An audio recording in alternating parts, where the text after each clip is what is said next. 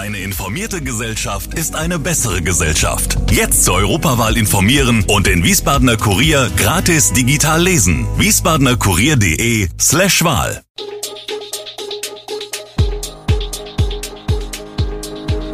Gude, unser morgendliches News Update. Das Wichtigste aus Wiesbaden für Sie im Überblick. Guten Morgen aus Wiesbaden an diesem 12. Januar. Wiesbaden testet Sirenen, Opfer von Bluttat weiterhin in Lebensgefahr und BioNTech rüstet sich für neue Varianten. Das und mehr gibt es heute für Sie im Podcast. Bis 24. Januar gibt es für Kinder unter 12 Jahren in Wiesbaden keine öffentliche Möglichkeit einer Corona-Erstimpfung. Das bestätigt das Gesundheitsdezernat auf Anfrage.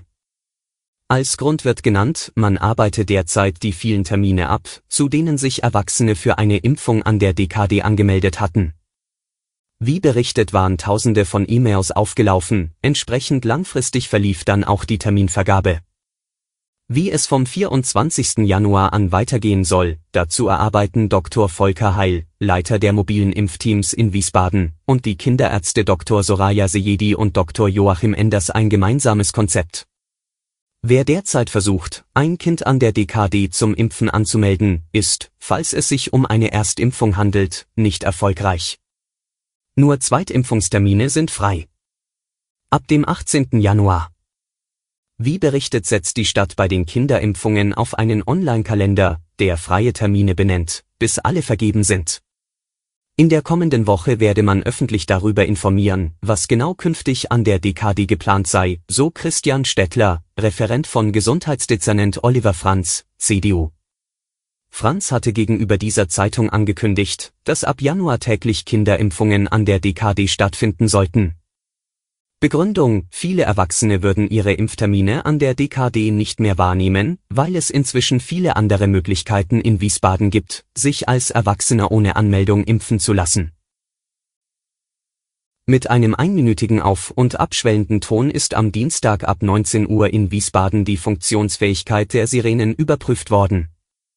Danach folgte ein einminütiger Dauerton, die Entwarnung. Es ist der erste von fünf Warntagen im Jahr 2022. In Wiesbaden wurden zwei neue Sirenen installiert. Eine befindet sich in der Wilhelm-Tropp-Straße, eine andere in der Rudolf-Vogt-Straße.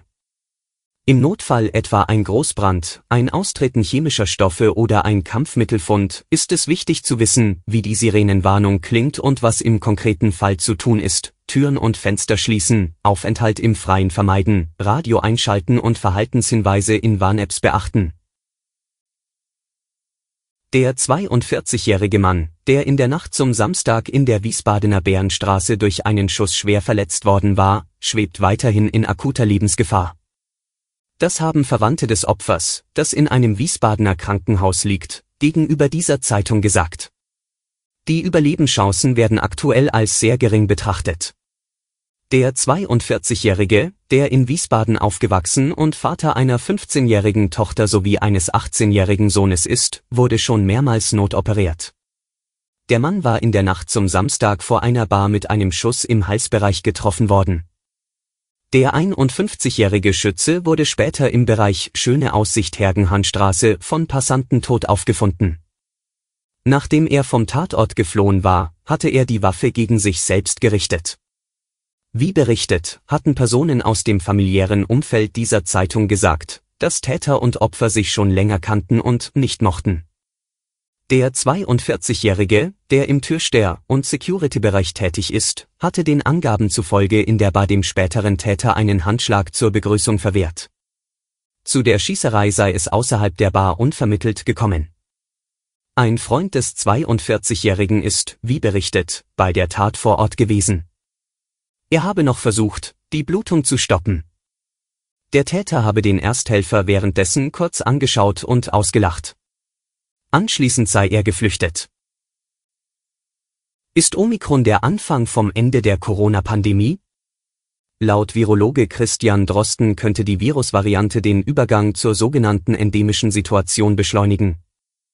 Denn die neue Variante ist noch schneller übertragbar und sie kann den Immunschutz teilweise umgehen, so dass sich auch Geimpfte und Genesene infizieren können. Es gibt aber auch Hinweise darauf, dass die Infektionen milder verlaufen als bei der Delta-Variante. So ist die Inkubationszeit verringert und das Virus vermehrt sich zunehmend im Nasen- und Rachenraum und nicht in der Lunge. Die Krankheitsverläufe werden tendenziell leichter. Und milde Erkrankungen bedeuten für Viren eine bessere Verbreitung. Auf der anderen Seite warnt die Weltgesundheitsorganisation aber auch davor, dass noch mehr gefährliche Virusvarianten entstehen könnten. Je stärker sich Omikron ausbreite und vermehre, desto wahrscheinlicher sei es, dass es eine neue Variante hervorbringt. Für neue Varianten hat sich BioNTech nun gerüstet und ein Frühwarnsystem entwickelt.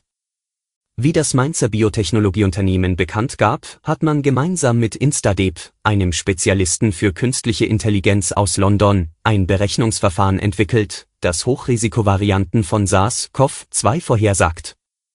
Das neue Verfahren sei bereits erfolgreich getestet worden. Wie es weiter heißt, kombiniert die neue Methode die Strukturmodellierung des Spike-Proteins des Virus mit künstlicher Intelligenz, um potenzielle Hochrisikovarianten innerhalb von weniger als einem Tag als solche zu erkennen und zu überwachen. Nach Ansicht von BioNTech-Chef Ugur Shahin könnte eine frühzeitige Erkennung potenzieller Hochrisikovarianten ein wirksames Instrument sein, um Forscher, Impfstoffentwickler, Gesundheitsbehörden und politische Entscheidungsträger zeitnah zu warnen und so mehr Zeit für die Einleitung entsprechender Maßnahmen zu haben.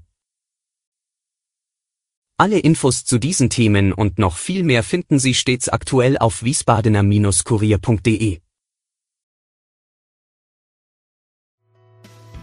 Gude Wiesbaden ist eine Produktion der VRM von Allgemeiner Zeitung, Wiesbadener Kurier, Echo Online und Mittelhessen.de. Redaktion und Produktion die NewsmanagerInnen der VRM. Ihr erreicht uns per Mail an audio.vrm.de.